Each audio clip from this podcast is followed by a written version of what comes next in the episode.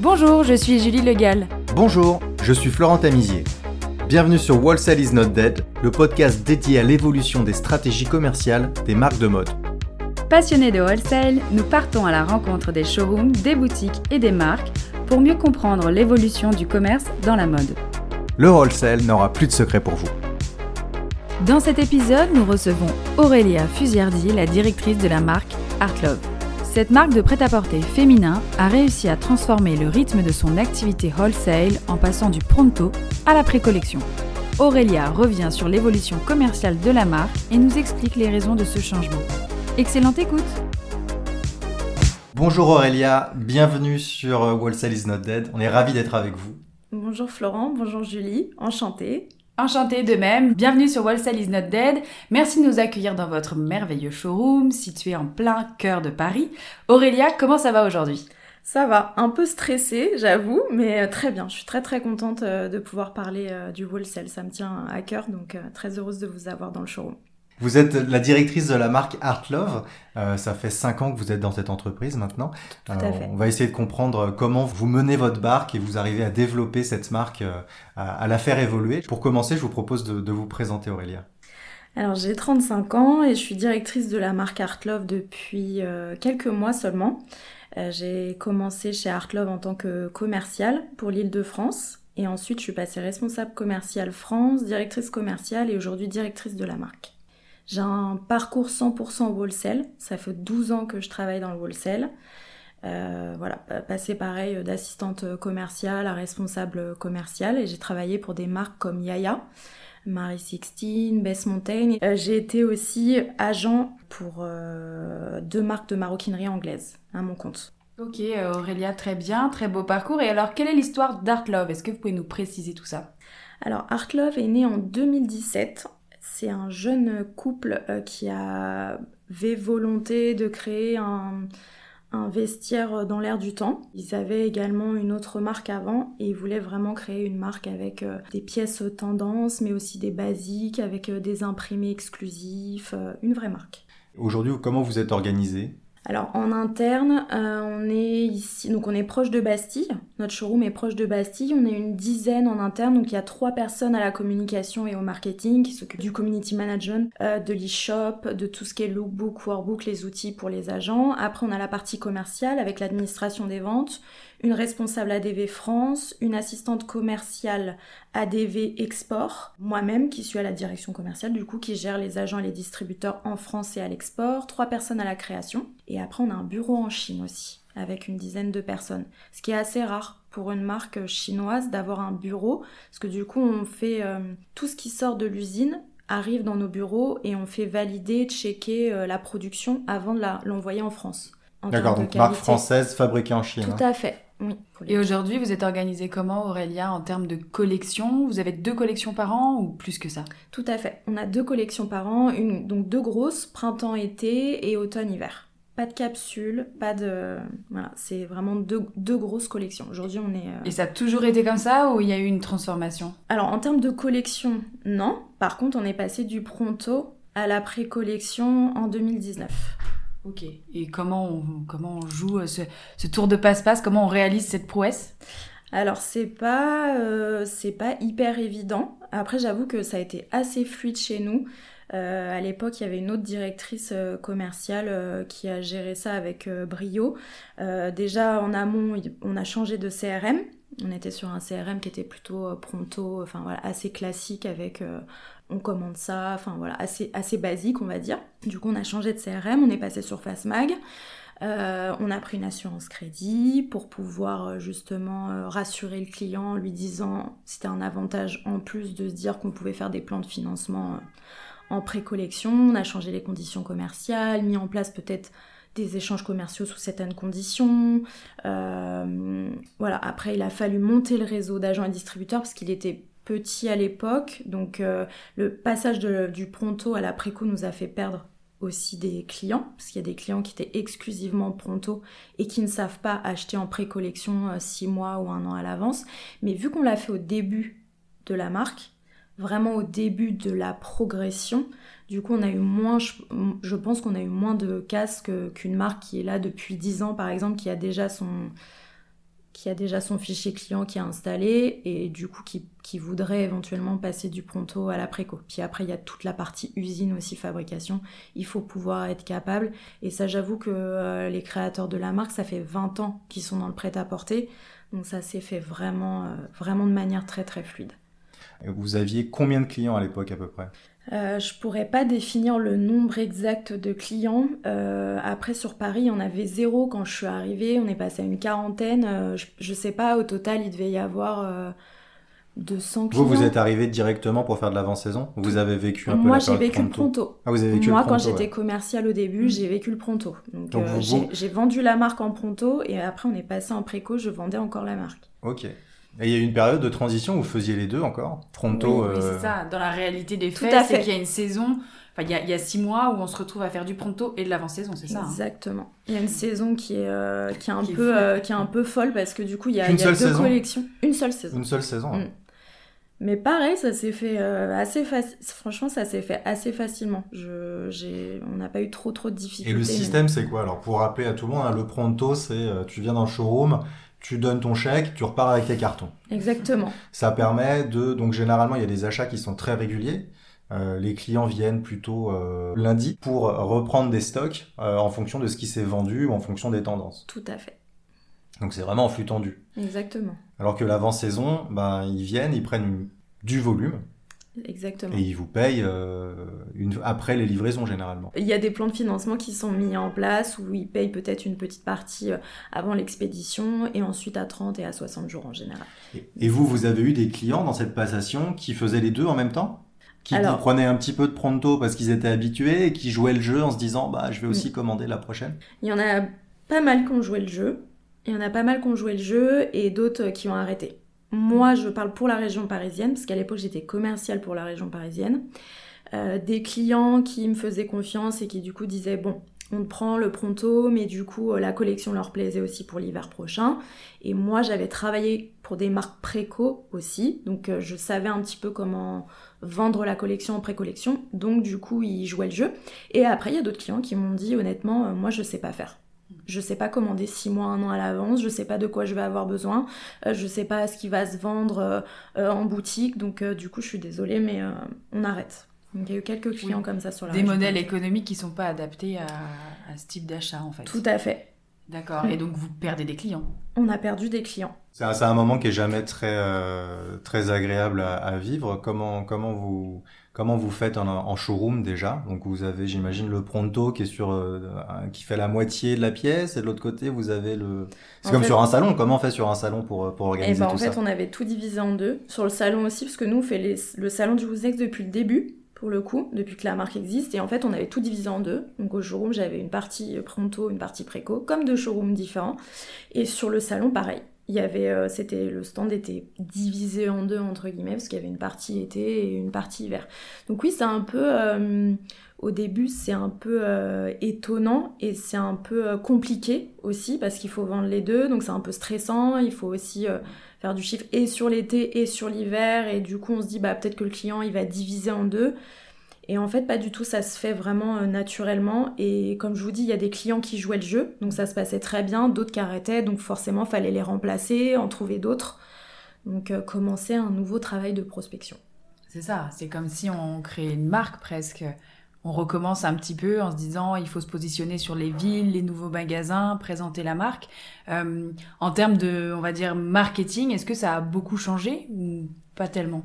Alors, ce passage de pronto préco, à l'époque, le marketing, euh, c'est pas qu'on s'en souciait pas du tout, c'était pas une priorité parce qu'on priorisait justement le client, euh, les agents, les distributeurs. La marque était en train de monter, donc on va dire que on avait des outils pour les agents et on essayait justement de créer des lookbooks et des workbooks, etc. Peut-être la partie marketing et communication qui est arrivée vraiment au moment du Covid. Donc il y avait des lookbooks, on a commencé à faire l'e-shop progressivement, mais au début, au passage de pronto préco, euh, on s'est vraiment focalisé sur la partie euh, commerciale, changement de process en interne, etc. C'était pas une priorité euh, numéro un. La, question qu'on peut se poser, c'est pourquoi une entreprise décide de passer de l'avant-saison à la, à la pré-collection? Alors, il y a une grosse raison, c'est les stocks. Parce que pour une marque pronto, les personnes qui commandent les stocks, ils commandent une grosse quantité de stocks et après, bah, les clients, on ne sait pas ce qu'ils vont prendre. Donc il reste peut-être ou pas du tout, mais il reste énormément de stocks.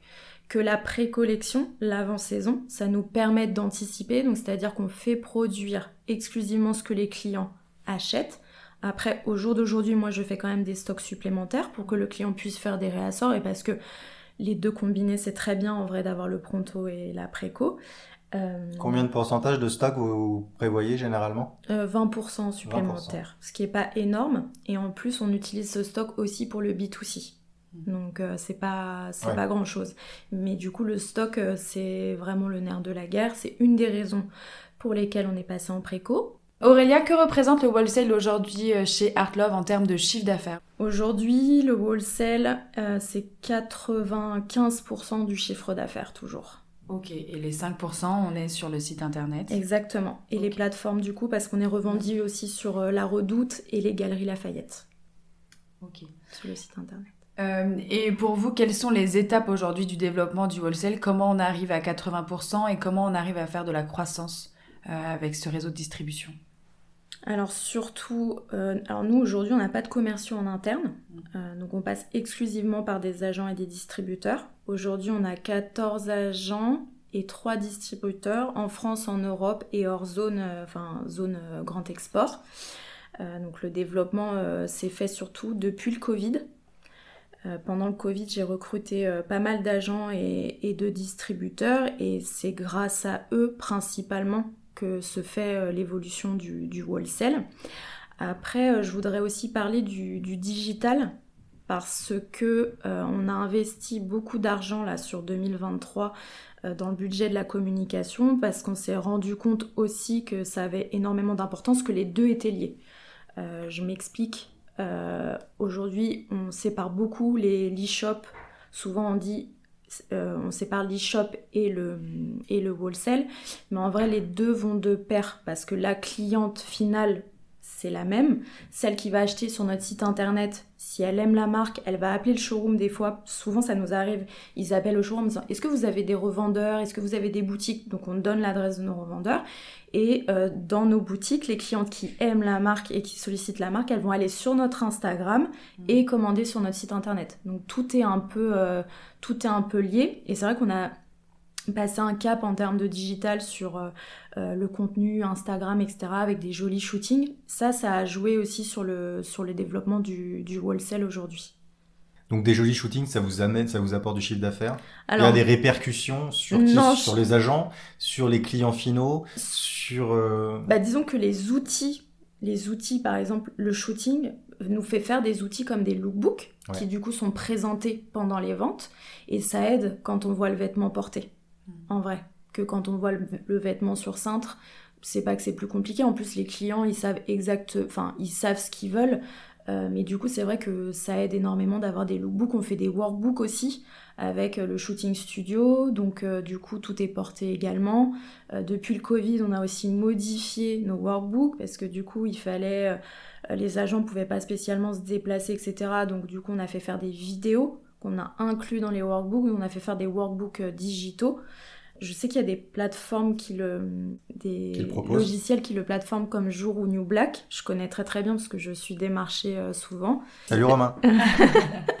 Donc euh, c'est des très très beaux outils. moi j'avais même fait un entretien chez The New Black pour travailler avec eux il y a un petit moment. Je, trouvais ça juste génial parce que du coup, effectivement, ça permet d'avoir un showroom, euh, un showroom digital. Et, pourquoi vous y êtes pas Parce que ça coûte très cher, c'est des, des, outils très coûteux et qu'aujourd'hui, notre stratégie, c'est de développer beaucoup l'export également, donc via des agents et des distributeurs, et que du coup, pour moi, un, un outil comme ça, serait à même de fonctionner pour des marques qui ont des commerciaux en interne, plus qu'avoir pour moi, c'est un peu l'un ou l'autre, entre guillemets. Et aujourd'hui, moi, je veux pas remplacer mes agents et mes distributeurs. Donc, euh, du coup, c'est une des raisons pour lesquelles c'est coûteux.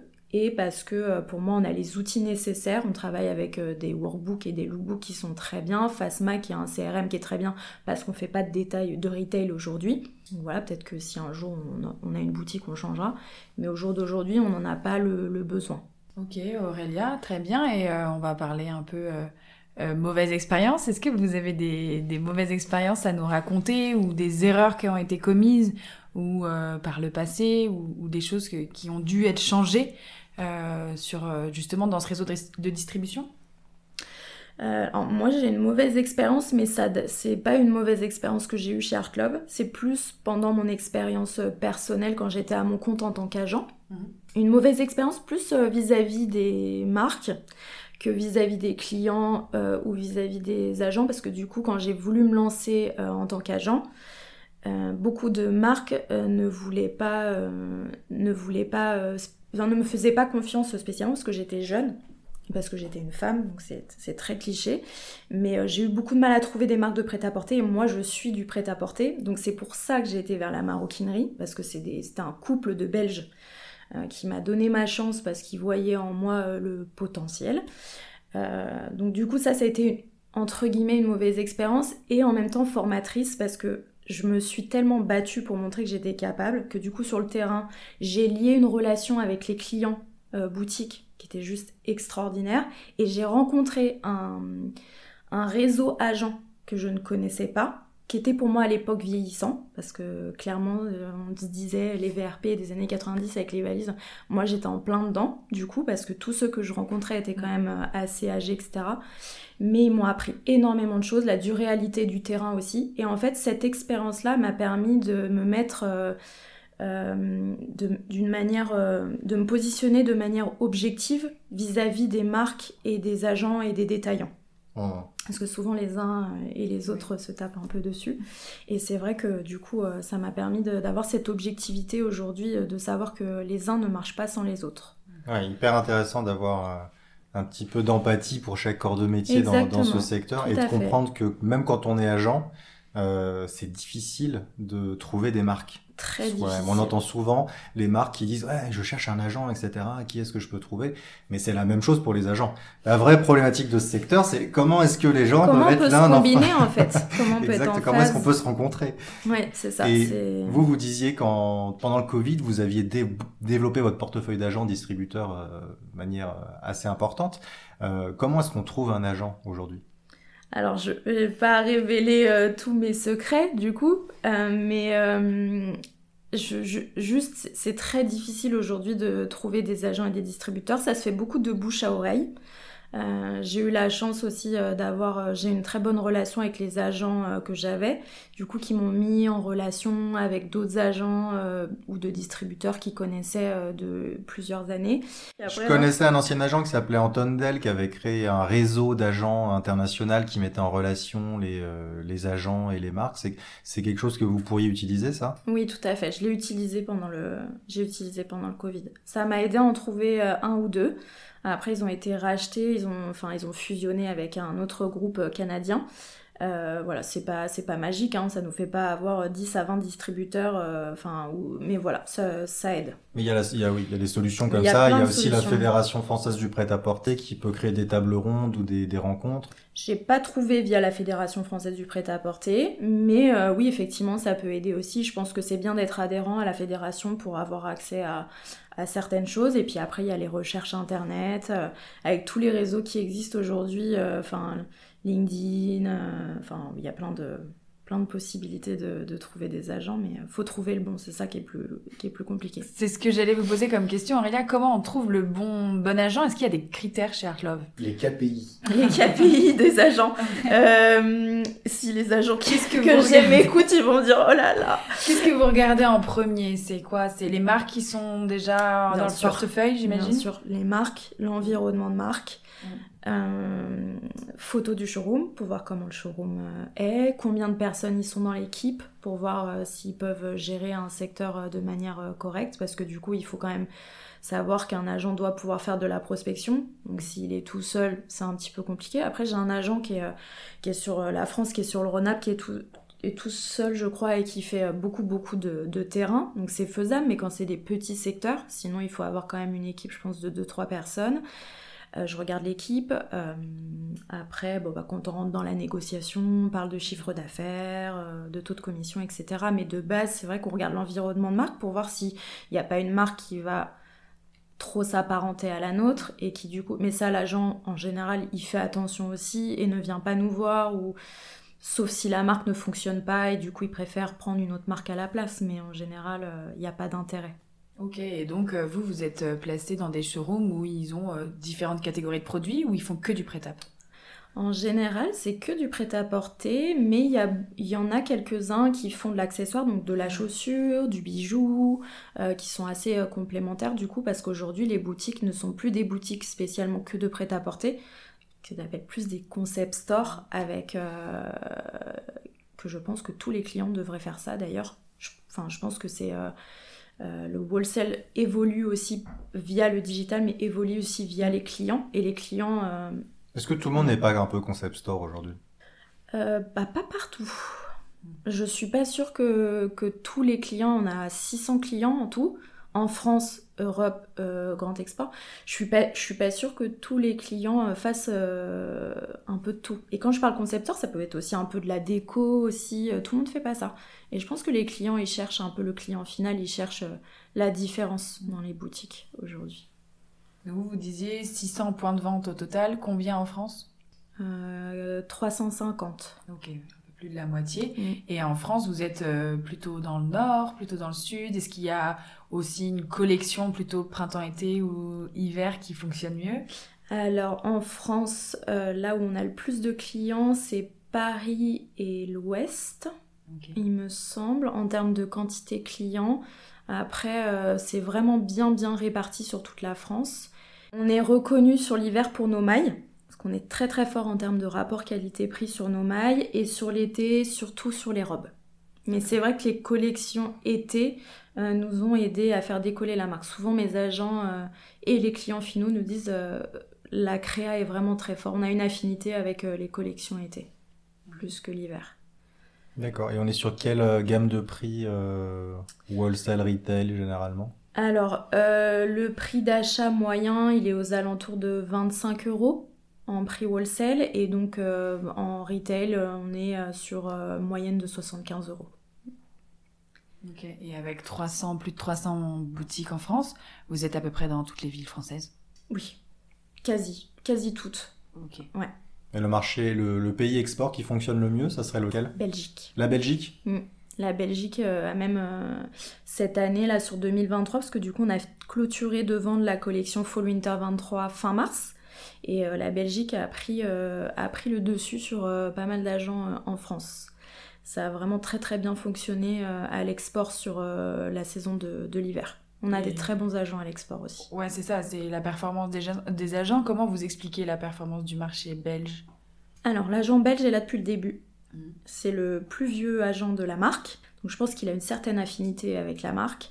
Euh, l'expliquer, donc je pense que voilà, y a, le client nous voit dans son showroom depuis un moment, donc ça c'est super important de pas changer d'agent tous les ans. Parce que du coup ça veut dire enfin le client se dit mais c'est quoi cette marque qui change de, showroom? Donc ça ça permet de montrer la stabilité de la marque. On a embauché euh, il y a un an et demi une assistante ADV export. Ça ça joue aussi beaucoup. Euh, je me suis rendu compte pendant le Covid de l'importance de la relation avec le client. La responsable ADV euh, France qu'on a aujourd'hui était en lien avec le client pendant le Covid. On les appelait tout le temps, on essayait toujours de trouver des solutions. Il y a beaucoup de marques de clients qui nous ont dit j'arrête des marques parce qu'ils nous ont abandonnés pendant six mois.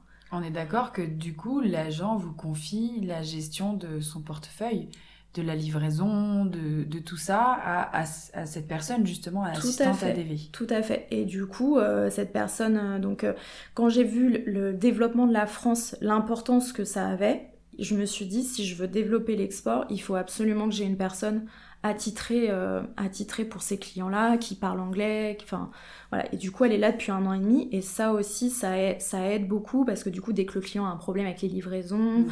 Euh, bah, il, appelle, euh, il appelle la personne. Tout, et puis la marque commence à être connue aussi. Euh, on fait des salons à l'export, donc ça du coup ça permet d'avoir de, la visibilité également. Vous faites lesquels? Alors à l'export, on fait le mode fabrique aux Pays-Bas parce qu'on a un agent là-bas, donc du coup elle gère le salon sur place. On, a, fait le white à Milan avec notre distributeur. on a fait également le Pure à Londres et le Premium en Allemagne l'année dernière, par nous-mêmes, par contre, parce que j'avais plus d'agents à ce moment-là, qui n'ont pas été des très très bons.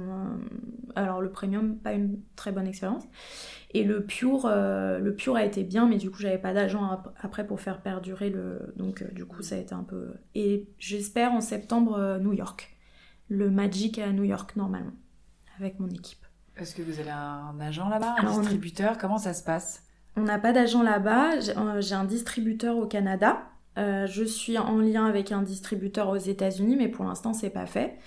On a en fait, euh, grâce au salon du Who's Next, une ou deux, deux trois clients sur les États-Unis. Ça marche très très bien. Et, et du, coup, du coup, on y va par nous-mêmes. D'accord. Donc là, il vous reste trois mois pour préparer le salon de New York. Euh, trois mois. non, pas trois mois. C'est en septembre. Vous me faites stresser du coup. Oui, ouais, c'est en septembre. C'est fin septembre. Non, mai, juin, juillet, août. Quatre mois. Quatre mois, voilà, c'est ça. Avec les vacances du mois d'août, oui, ça fait trois mois. C'est vrai. Trois mois, C'est début septembre, vous n'allez pas vous mettre à appeler les gens. C'est ça. Non, non, mais on a l'habitude. Les, les, salons, on les fait depuis le début du Who's Next, donc euh, on a, ça se gère assez bien. Oui, c'est hyper intéressant. Comment on, comment on prospecte aux États-Unis? Parce que c'est loin, c'est grand, vous avez deux, trois clients, mais il y, a du, il y a du répondant quand vous appelez des clients déjà? Ou comment vous trouvez des clients déjà?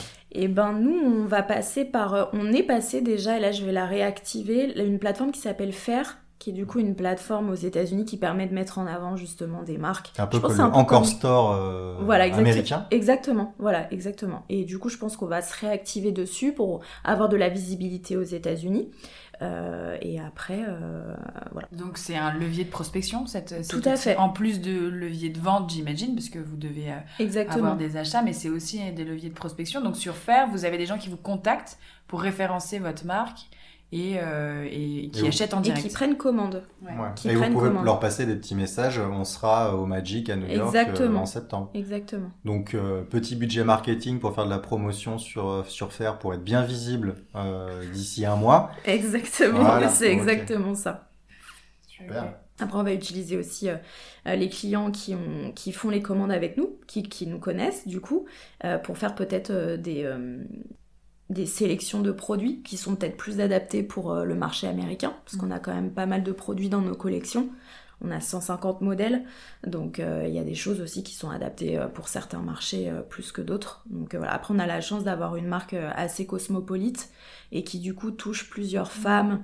et c'est pour ça aussi qu'on est développé beaucoup à l'export, parce que du coup, on a, on a même en termes de sizing, on a 5 tailles. On va du 34 au 42. Euh, donc euh, du coup, euh, c'est assez facile de toucher des marchés hors France. Et donc du coup, vous faites des sélections? C'est-à-dire quand on va dans un showroom belge et un showroom parisien, on n'a pas la même collection ou c'est aux fonctions des, justement des précommandes que après vous produisez différemment? En fait, c'est les, les, mêmes, les mêmes collections. On envoie les mêmes sets d'échantillons à nos agents. C'est juste qu'après, je, vois la je vois la différence en général dans les commandes. Après, c'est vrai que globalement, si un produit marche bien, il marche bien partout, mais il y a des produits, certains produits qui vont mieux marcher. Par exemple, je sais pas, aux Pays-Bas, des robes très longues, des robes en maille très longues parce que les femmes sont très grandes là-bas. Euh, voilà, des trucs un peu plus euh, oversize, etc. Mais sinon, les collections sont les mêmes pour tous les pays. Après, les États-Unis, je parlais de sélection parce que du coup, c'est vraiment un marché encore un peu différent. Et du coup, vu qu'on y va par nous-mêmes, peut-être qu'on va pas amener les 150 modèles là-bas et faire peut-être une sélection en fonction du, du nombre de mètres carrés qu'on prendra, on verra. Et euh, d'après vous, Aurélia, sur le marché, comment a évolué euh, le marché et les modes de consommation ces dernières années? Est-ce que vous avez vu sur... vous faites de la femme, euh, est-ce qu'il y y a, des choses qui ont changé ces dernières années? Oui, surtout depuis le Covid. Euh, je pense qu'il y a deux, manières un peu de consommer. La, jeune femme qui achète beaucoup sur internet et qui du coup bah, télétravaille beaucoup parce que ça s'est développé, démocratisé aussi depuis le, Covid. Et euh, la femme qui va continuer à aller acheter euh, en boutique parce que du coup elle elle a été isolée pendant un moment, elle s'est rendue compte que le relationnel avec les gens c'était hyper important et du coup va continuer à aller en boutique. Donc, euh, mais pour moi, le digital a quand même beaucoup, beaucoup euh, pris de place pendant le Covid. C'est une des raisons pour lesquelles on investit aussi beaucoup plus d'argent cette année euh, dans notre e-shop, dans la création de contenu sur notre réseau Instagram. Mm. on commence à faire aussi un peu d'influence parce que du coup, on est obligé aussi de surfer sur les tendances. On sait que ça, bah, beaucoup de marques le font et s'ils le font, c'est, je sais pas si c'est si ça développe vraiment le chiffre d'affaires, mais en termes de visibilité, en tout cas, c'est important. Donc, euh, du coup, on surfe un peu sur ces, tendances-là aussi. Mais oui, c'est sûr que euh, les modes de consommation euh, ont évolué, mais pour moi, les deux restent coordonnés, en tout cas, entre le wholesale et le, et le digital. Il n'y a pas de, de différence. Et donc, il n'y a pas de différence non plus dans les consos, c'est-à-dire qu'un top produit sur le digital est à peu près votre top produit wholesale?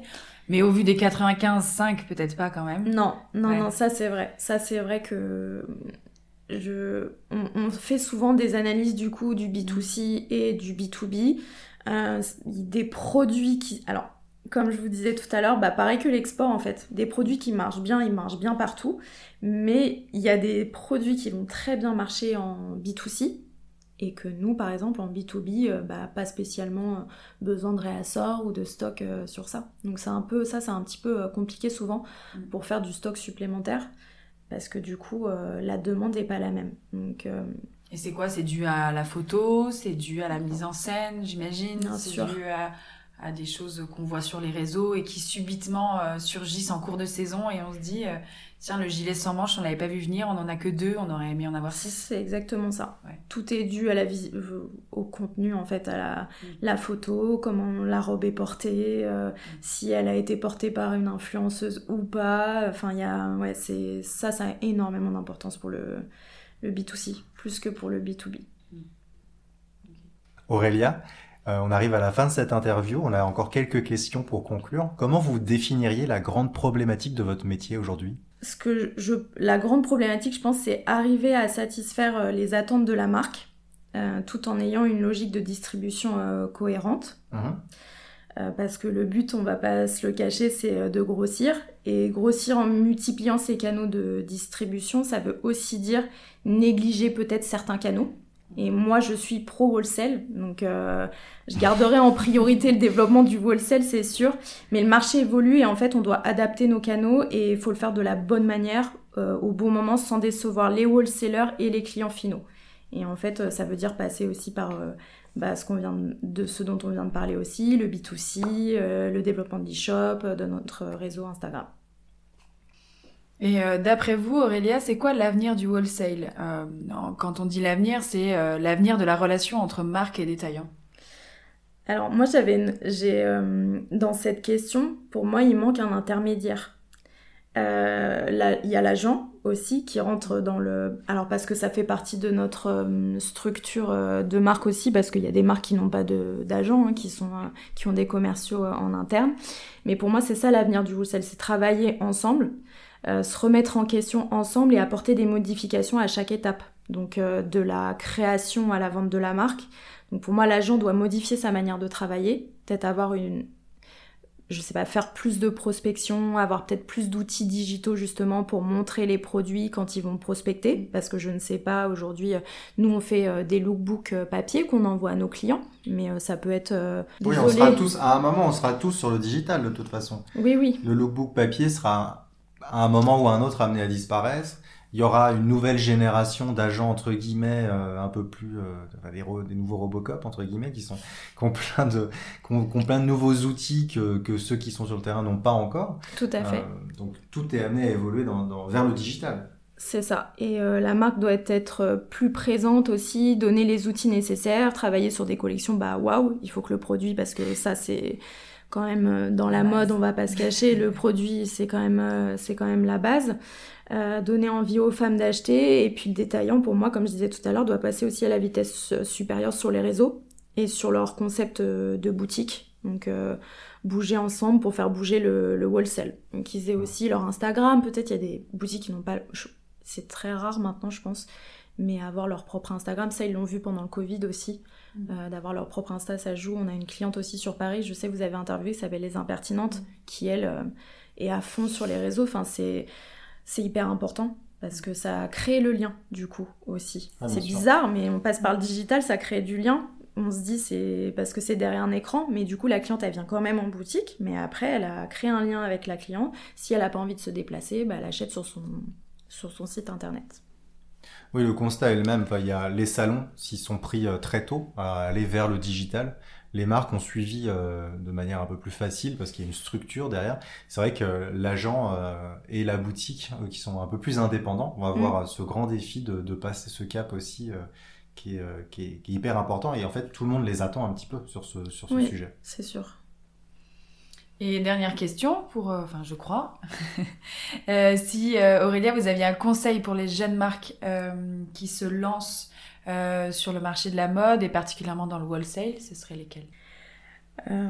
Alors, trouver, le, trouver le bon, les bons partenaires avec qui on peut faire perdurer une marque, parce que c'est souvent pas terrible de changer euh, très souvent. Donc, trouver le bon partenaire. Après, Mais ne pas hésiter à changer quand ça fonctionne pas aussi. Exactement, tout à fait. Le conseil que je pourrais donner aussi, c'est euh, combiner le digital et le wholesale. Ne pas vouloir faire que du digital ou ne vouloir faire que du wholesale. Les deux peuvent euh, être très bien combinés. Il faut juste le faire de la, la bonne manière, comme je disais tout à l'heure. Trouver le bon, le bon pourcentage d'utilisation. Mais les deux peuvent aller ensemble. Merci beaucoup Aurélia pour votre temps, c'était passionnant. Merci à vous. Merci Aurélia.